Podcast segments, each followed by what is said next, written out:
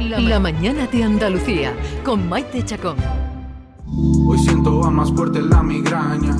La cruda de tu abandono me hace vomitar. Soy otro indefenso en tu telaraña. Soy otro que pensó que lo podías amar. Hoy siento a más fuerte la migraña. La cruda de tu abandono me hace vomitar. Soy otro indefenso en tu telaraña. Que pensó que lo podías amar. Me gusta Síndrome metabólico, síndrome fibromiálgico, migraña, fatiga crónica o trastorno digestivo, cefaleas, en fin. Eh, seguro que hay muchas personas que ahora mismo se están sintiendo identificadas, se sienten cansados o tienen dolores en algunos lugares del cuerpo. 67940 si quieren hacerle algún tipo de consulta a Manuel Blanco Suárez, que es especialista en medicina interna, es director de la unidad de fibromialgia y fatiga crónica del Hospital Viamed en Sevilla y, además profesor de la Universidad Internacional de Andalucía. Eh, Inmaculada González también nos acompaña. Buenos días, Inmaculada. Hola, buenos días a todos, buenos días, doctor. Hola, buenos días. No sé cómo estás tú de cansancio. Pues aquí, le hemos, aquí le hemos hecho un test a bueno, el, doctor le ha hecho un test a Mamen, y no está muy, Claro, es que yo me he asustado un poco porque cuando el doctor ha empezado a describirnos los síntomas, yo digo, bueno, vamos a ver, yo mm, dolores musculares algunas veces, pues claro que tengo, cansada también, duermo mal, sí. Mm, Vieja, también estamos. Eh, digo, entonces digo yo, eso le iba a preguntar al doctor, ¿cuándo una persona debe estar en alerta si tiene dos, tres o cuatro síntomas de esto?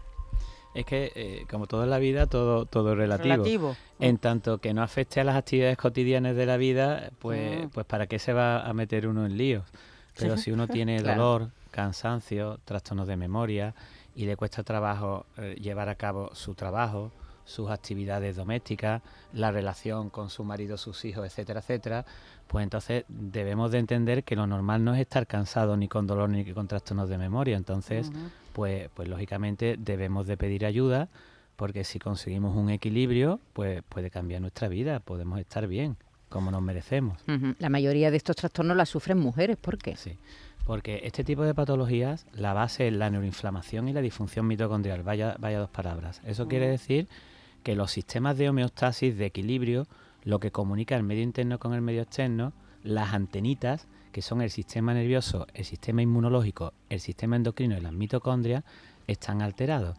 Y resulta que, el sistema endocrino de la mujer es distinto que, el del hombre. Entonces, pues la mujer va siguiendo un camino que es primero con dos o tres añitos, que es la menarquia, que a partir de ahí ya cada 28 días pues tiene unas cositas un poco más delicadas de las que tenemos los hombres, luego se quedan embarazadas, tienen otra fisiología, luego eh, paren, luego se llevan sin dormir amamantando al niño durante un montón de tiempo, luego entra la menopausia. Entonces ahí hay muchos vaivenes endocrinos que pueden justificar el por qué es más frecuente en, la mujer. Pero además que la, la, mitocondria, que es la organela que genera energía, la factoría que genera energía, se transmite de madre a hija. Entonces es normal que, este tipo de pacientes sean mujeres, pero lógico, pero también hay hombres. Yo le digo un poco de broma a, mis pacientes, hombre, que, los hombres nos morimos antes, pues ustedes tenéis que sufrir un poquito más, pero bueno, la muerte no tiene el precio que pagamos. Por cierto, estos síntomas que se tratan independientemente o hay algo que algún tratamiento eh, que, eh, que, aúna y que mejore la vida. El, problema de este, de este tipo de patología es que no es un problema estructural o cuantitativo, sino que depende de la disfunción de los sistemas de homeostasis. Entonces hay que hablarle a la enfermedad en su propio lenguaje. Eh, podemos hacer miles de pruebas, pero no va a salir nada. No hay un, las hormonas tiroideas no están altas, ni están bajas, ni tenemos tres orejas ni tenemos cuatro narices. El ni siquiera tenemos alergias. Ni, ni siquiera tenemos alergias. O puede coincidir con la alergia, o puede coincidir con un tumor. Un paciente que tiene un tumor en el sistema nervioso central puede tener fibromialgia o fatiga crónica, pero el tumor del sistema nervioso central va a provocar una sintomatología determinada y la fibromialgia y la fatiga crónica va a provocar una, eh, un proceso más sistémico, más generalizado. Estamos hablando de enfermedades sistémicas inmunoneuroendocrina que afecta a todo el organismo. Tenéis que tener en cuenta que si el sistema nervioso controla todo el organismo, el sistema inmunológico controla todo el organismo, eh, las hormonas controlan todo el organismo y las mitocondrias son las factorías que generan energía para que todas las células y todos los sistemas funcionen bien, pues tenéis que tener en cuenta que si todo eso funciona, aunque no encontremos un tumor ni ninguna alteración analítica, pues puede ser que no haya una parte del cuerpo de esa mujer o de ese hombre que presente esta patología que esté exenta de síntomas. Por eso estos pacientes pueden tener dolores, cansancio, trastornos de sueño, sequedad, frío, calor, problemas de memoria, palpitaciones, Doctor, a mí lo- lo que me parece primero que tiene que ser muy prevalente en la sociedad. Pues, pues cuando yo en las charlas que doy hace unos años decía que el 40% de la población femenina podía padecer esta patología, no la fibromialgia que, que si, si uno se lee la bibliografía te dice que lo padecen el, el 2-5%, la migraña la cefalea tensional que el 15%, el colon irritable el 15%. Pero si unimos todas esas patologías, que la mayor parte de los pacientes no tiene una ni dos, sino que tiene tres o cuatro, pues si tú le haces un chequeo a tus 10 amiguitas, pues probablemente cuatro de ellas, la que no le duele la cabeza, le duela Claro, eh, el claro, pecho, la que no esté cansada y la que no tenga diarrea o tenga estreñimiento, se le hinche la barriga o tenga frío o tenga síncopes vasovagales. Pero, pero eso, yo no sé a vosotras qué os parece, pero yo, yo, yo digo, bueno, esa es la vida, quiero decirte Claro. que, ¿no? Sí, decimos, bueno, años, eso esto es el- lo que tenemos no. que pagar por estar Claro, vivos. ¿no? Entonces, doctor, ¿es muy difícil diagnosticar o tienen ustedes ya, No, no, es- sé, ahora hay muchos test, hay... Es, es muy fácil porque tenemos que entender que, que si hablamos de dolor, hay tres tipos de dolores que tienen unos nombres muy raros. Los pacientes míos que me estén escuchando dirán, este está diciendo aquí lo mismo que la consulta. Pero la verdad es que Hombre, menos mal que, que- nos dice otra cosa distinta, doctor. es que, no, es que, es que estoy diciendo, como estén escuchando, va a decir, este tiene menos repertorio, porque está diciendo lo mismo, lo mismo. Pero dolores hay de tres tipos. Está el dolor nociceptivo, que es cuando uno tiene una alteración estructural, cuando uno tiene un tumor, uno tiene una inflamación como la artritis, o tiene una artrosis inflamatoria, o tienes un accidente de tráfico.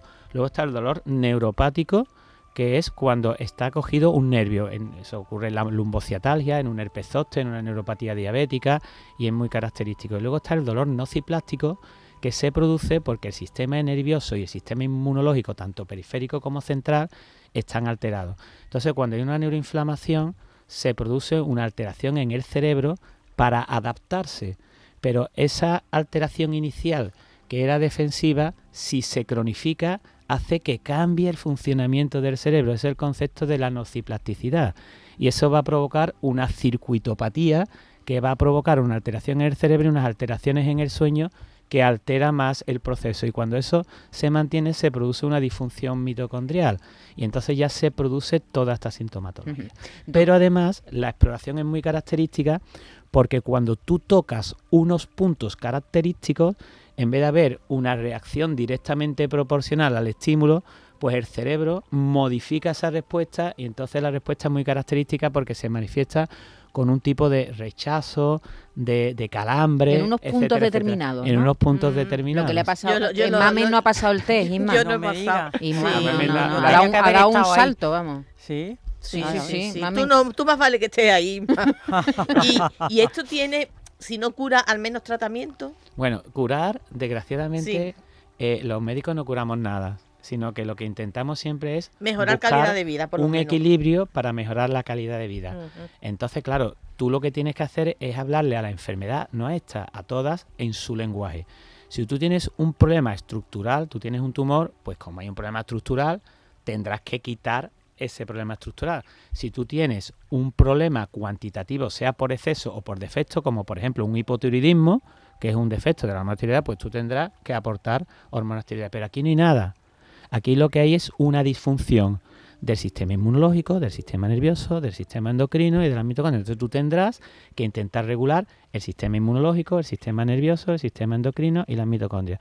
Yo estaba comentando antes el ejemplo de- del coche, que, que yo le explico a mis pacientes que son como un coche, que, que- que van mal, que hacen mucho Mm. ruido, gastan mucha gasolina, están muy alterados, muy alterados, pero cuando van al mecánico tienen las ruedas bien, el motor bien, etcétera, etcétera. Pero que tenga la estructura bien no quiere decir que no exista, porque si el sistema eléctrico, que es el cerebro, manda a la señora de forma eh, equivocada o errónea, pues entonces ese, ese coche o esa paciente tienes, ¿no? va a tener dolores, Claro. cansancio, etcétera, etcétera, etcétera, etcétera. Por cierto, ¿qué pasa con la alimentación? Eso que Porque, ve- claro, porque Ima, yo no sé si tú tenías esa pregunta, pero, Sí. pero a ver, Sí, yo, porque yo hoy todo está muy vinculado, vinculado, a la alimentación. Claro, Claro. porque yo precisamente he invitado al doctor o, o se me ocurrió invitar a, a un especialista en este asunto porque hay mucho, ahora mismo hay muchos test de intolerancias alimentarias, hay, hay muchos alimentos que parece que están en cuestión. Claro. Y yo no sé si la alimentación tiene que ver con, este, Claro, con esto. claro que sí. Estamos hablando que la, os voy a dar una pequeña explicación que, que hace preámbulo para luego entender cómo interviene la alimentación en este tipo de, de procesos. Tenemos que tener en cuenta que, como os he dicho, los sistemas de homeostasis de equilibrio, el sistema inmunoneuroendocrino, son las antenitas que tenemos para poner en contacto nuestro organismo con el medio externo. Entonces, claro, si estos están alterados, uno está sensibilizado, por eso se llama síndrome de sensibilidad central, pues estos sistemas no responden bien ante cualquier estímulo. Ante los cambios de tiempo, ante el estrés, ante la contaminación química, la contaminación electromagnética, los fármacos y también, lógicamente, la alimentación. ¿eh? Pero es más, el tubo digestivo es el órgano inmunoneuroendocrino más importante que hay y se comunica a través del sistema nervioso vegetativo, el simpático y el parasimpático, con el sistema nervioso central. Entonces, el eje alimentación, microbiota, que son los gérmenes que conviven con nosotros, la barrera epitelial digestiva y el sistema inmunoneurológico del tubo digestivo, es que tienen una comunicación muy importante para llegar a un equilibrio. Pero si el sistema inmunoneurológico del tubo digestivo, que recuerdo es el órgano inmunoneuroendocrino más importante que hay, está alterado, pues si el sistema inmunológico está sensibilizado con algunos alimentos, entonces va a liberar más mediadores inflamatorios, entre ellos la histamina y las distintas citoquinas que ahora se han hecho tan famosas con, con el tema de la infección por, por el N-COVID-19 y, y distintas neurotrofinas y heparina y tristasa, etcétera, etcétera, etcétera, eso va a hacer que liberen esos mediadores, se sensibilice el sistema nervioso periférico adyacente, que es el sistema nervioso del tubo digestivo, vía vago va al sistema nervioso central Y ya empieza y el si lío. hay neuroinflamación periférica, si el cerebro no lo controla, va a provocar la neuroinflamación central, que es el origen de todas De estas toda patologías que hemos comentado antes. Es decir, que es muy importante. Yo no Claro. sé si, por ejemplo, hay alimentos que causan Es que eh, eso con es- más mm, frecuencia Es que eso que es otros. la discusión que existe ahora en el mundillo este. Y os voy a explicar. Eh, pues seguro por ejemplo, que, el alcohol. Se me ocurre el alcohol. Claro. Pues el eh, es que hay alimentos que son buenos y alimentos que son per se malos. Por ejemplo, aunque el tabaco no sea un alimento, pero el tabaco todo el mundo sabe que, que es malo. El alcohol, pues aunque digan algunos que es buenísimo, pues todos estamos de acuerdo que, que- que no es bueno. Pero aquí no estamos hablando de los alimentos buenos y de los alimentos malos, sino que estamos hablando que a lo mejor hacemos una dieta mediterránea, que es la más equilibrada, la más buena y demás, pero si nuestro sistema inmunológico está sensibilizado con el tomate y la lechuga, entonces esto es un salto cualitativo, porque tenemos que hacer una dieta equilibrada, razonable, buena, pero además tenemos la posibilidad de determinar con qué está alterado el sistema inmunológico de nuestro tubo digestivo, con qué alimentos. Bueno, pues es muy interesante lo que nos... Inma, cuenta, Yo, es que dime. yo iba a decir, digo, yo, bueno, si eh, encima de creer que tienes dos o tres síntomas de estos, ya no puedo comer tomate o no puedo comer... No, no, no. ¿Eso cómo, cómo no, no, no, no, no, No, claro. no es que, es que estoy poniendo el ejemplo que no es que haya alimentos buenos o malos. O sea, Lógicamente tenemos que evitar Claro. los alimentos que nos dañinos. a nosotros. Pero de la además- persona, ¿no? Claro, pero además mm, va a haber alimentos que nuestro sistema inmunológico pues ha sensibilizado a ello. Entonces, durante un tiempo sería necesario quitarlo para disminuir la liberación de mediadores inflamatorios del sistema inmunológico del tubo digestivo. Eso es lo que llamamos nosotros disminuir la precarga para que haya menos estímulos al sistema nervioso central, para que los mecanismos compensatorios del sistema nervioso central tengan menos input, tengan menos estímulo para que sean capaces de regularlo. Y, y hay alimentos, o no sé, la- yo no sé si el alcohol es un alimento. ¿El alcohol Bueno, es un el alimento? alcohol, el, el problema que, que tiene, pero que es otro concepto, es que aparte que, que puede ser un tóxico, es que aumenta la histamina e inhibe la DAO. La DAO es la enzima que cataboliza la histamina, entonces eso va a provocar un problema agudo en un momento determinado y puede estimular lo que estamos lo que estamos hablando Sí, y al mismo déficit tiempo de edad, he leído yo en algunos... Claro. eh, eh, personas que tienen déficit Claro, de edad. Pero esos son otros otros conceptos que también me gustaría explicarlo porque es que ahora mismo hay mucha controversia y la gente es que no sabe lo que le estamos haciendo, ni incluso nuestros nuestros pacientes. Porque nuestros pacientes se creen que los alimentos son malos. No son malos, los alimentos son todos buenos. Lo que ocurre es que si el sistema inmunológico en ese momento se ha sensibilizado con esos alimentos, durante un tiempo hay que quitarlos hasta que se acostumbre, hasta que el sistema inmunológico ya tolere esos se alimentos. retiran y luego se va probando. No. Entonces- Va- vamos vamos a, a oír algunos oyentes porque eh, hemos dicho que, que nos llamen y que nos hagan alguna pregunta y nos estamos quedando sin tiempo, doctor. Es tan interesante lo que están contando, pero vamos a dar paso a alguna, alguna de, la- de las reflexiones que hacen nuestros oyentes. Buenos días, yo desde aquí, desde Cádiz. Yo tengo todo lo que dice. Tengo dolor de cabeza, tengo, tengo fatiga crónica, estoy cansada todo el día y me dicen que es fibromialgia. Ujú. También tengo alergia a muchas cosas. He estado tomando antihistamínicos mucho tiempo y ahora de repente me dicen que no lo tome. Entonces, me gustaría ver si me puede dar alguna recomendación o, o ayudarnos de alguna manera. Se lo agradecería infinito. Antihistamínico, ¿hay que tomar o no? que- es que el problema es que los antihistamínicos no sirven para, para esta enfermedad, porque no es un problema de un aumento de histamina, que era lo que hablábamos, sino es un problema de neuroinflamación, es un problema que el sistema inmunológico está liberando de, de forma autónoma múltiples mediadores inflamatorios, que uno de ellos es la histamina, pero además están las citoquinas, las neurotrofinas y las otras sustancias. Entonces, los antihistamínicos servirían para la histamina, pero no para el resto de mediadores que están provocando la neuroinflamación. Muy bien, Por eso no sirve la- los La- antihistamínicos. antihistamínico. Me preguntan si la depresión puede ser otro de los síntomas. Eh, hombre, al final la, la- la depresión y la ansiedad son cuadros de, de parainflamación, de neuroinflamación también.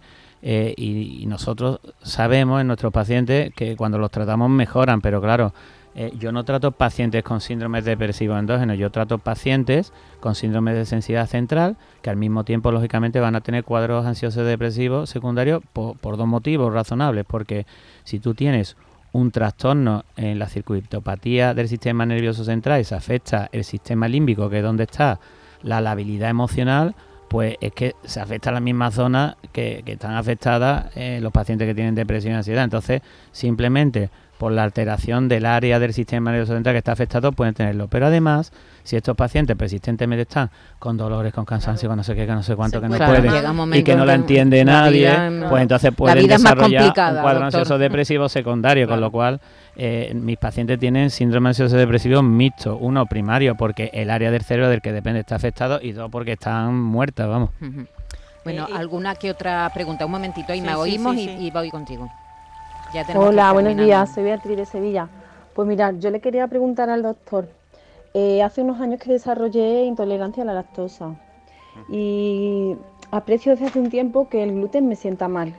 He dejado un tiempo de tomar gluten por mi cuenta, he mejorado bastante los síntomas de cansancio, eh, hinchazón, gases y una vez que lo he vuelto a introducir han vuelto. Ayer justamente eh, mi médica de cabecera se lo solicité una analítica para ver si me pueden hacer el estudio y, y me la ha solicitado. Ayer me hice los análisis y estoy a la espera de resultados. Lo que sí que cuando me hicieron eh, el análisis para la lactosa me lo hicieron y en ese momento dio negativo. Puede ser que sea negativo y que aun, aun dando negativo en la analítica sí tenga la, la intolerancia al gluten. Uy, esto seguro que va a ayudar a mucha Sí, gente, es doctor. que, es que estáis confundiendo conceptos, que, que es lo que yo le explicaba antes a, a las amigas. Que una cosa es la alergia, otra cosa es la sensibilidad y otra cosa es la intolerancia. La alergia y la sensibilidad son problemas inmunológicos y la intolerancia es un déficit enzimático. Los déficits enzimáticos son al metabolismo de la lactosa, de la fructosa y de la histamina, que es la diaminoxidasa. Pero eso te va a provocar un cuadro agudo. Un cuadro agudo o que me duele la cabeza en un momento pero que se me quita, o, o dolor abdominal, diarrea y se me quita. La alergia, eh, todo el mundo sabe que es un problema inmunológico mediado por, la, por un anticuerpo que es LG, que hay una liberación brutal de mediadores inflamatorios y esto te va a provocar un angioedema que te ahoga, que te llevan al bien de Rocío Orbiamé, Orbiamé pues hervíame que se van a enfadar. y bueno, y al de Rocío también. y al que o al Carlos Haya, al o que tenga más cerca, si al no, que no tenga más cerca. Sí, así no, no nos peleamos. pues, pues entonces o, o te ponen urbasón o, o adrenalina o te puedes morir. Pero luego está ese paso intermedio que es la sensibilidad, que es lo que yo os comentaba de la neuroinflamación, que hay liberación de mediadores inflamatorios continuamente, continuamente, un día, otro día, otro día, otro día, y cuando sobrepasa los umbrales de control, entonces te va a provocar sintomatología persistente. Pero además es que todos estos cuadros se asocian porque si tú tienes inflamación de bajo grado a nivel del tubo digestivo, pues las enzimas que catabolizan los azúcares y la histamina es que se depositan en la barrera epitelial digestiva. Entonces se asocia mucho esa sensibilidad con la intolerancia a la lactosa, a la fructosa y a la diaminosidad, pero son conceptos totalmente distintos. Isma, la- tú lo- la última ya, porque, Sí, no, es porque que tenemos que Me parece al importante para nuestros oyentes y también para nosotros que, eh, dado que esto afecta a tantas partes y elementos de nuestro cuerpo, eh, esto hay que estudiarlo de manera global. Es decir, que hay que ir a un internista, no a un alergólogo. Hay, hay que ir a- al que sepa manejarlo. Esto lo puede manejar un, un médico de familia, un, la- un alergólogo, un reumatólogo, un internista, un traumatólogo, pero claro, tiene que, Que sepa de todo que- este tema. tiene Claro, que saber de los conceptos estos, claro. Los internistas, ¿no? Que sois los que eh, ocupáis, como yo digo, de todo, ¿no? Para entendernos. Hombre, yo lo, yo lo entiendo así, pero es que está un poco cegada la opinión, ¿no? Claro, claro. Muy bien. Doctor Manuel Blanco Suárez, especialista en medicina interna. Eh, ha sido un placer tenerlo aquí. Yo creo que, que nos ha aclarado muchas dudas y sobre todo hemos diagnosticado aquí a Mamen Gil. Claro, yo, voy- yo voy a tener que llamarle para que me siga, doctor, porque ya. Pero bueno, Mamen, Mamen, tú estás estupenda últimamente, estás en buena racha.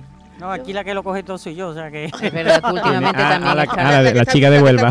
Que, la estaba mirando y no, no te encontraba. Y hay incluso algunos pacientes suyos que me han escrito. Por ejemplo, Daniel del Toro me dice, he sido paciente suyo, soy muy fan, dale un abrazo. Así que te mando un Daniel, abrazo de te Daniel quiero. que está escuchando al otro lado de la radio. Un abrazo, doctor. A ver si puede venir otro día con ¿Verdad? nosotros, porque la verdad es que ha sido muy, muy interesante. Afecta a muchas personas, Sí. hacen que, que la vida se les complique y que no tengan un bienestar un Claro. pleno, ¿verdad? Muchas veces no se sabe por qué. Bueno, pues hemos dado algunos motivos hoy aquí con el doctor. Un abrazo y muchas gracias. Pues muchas gracias, Muchas a- todos. Un placer. beso.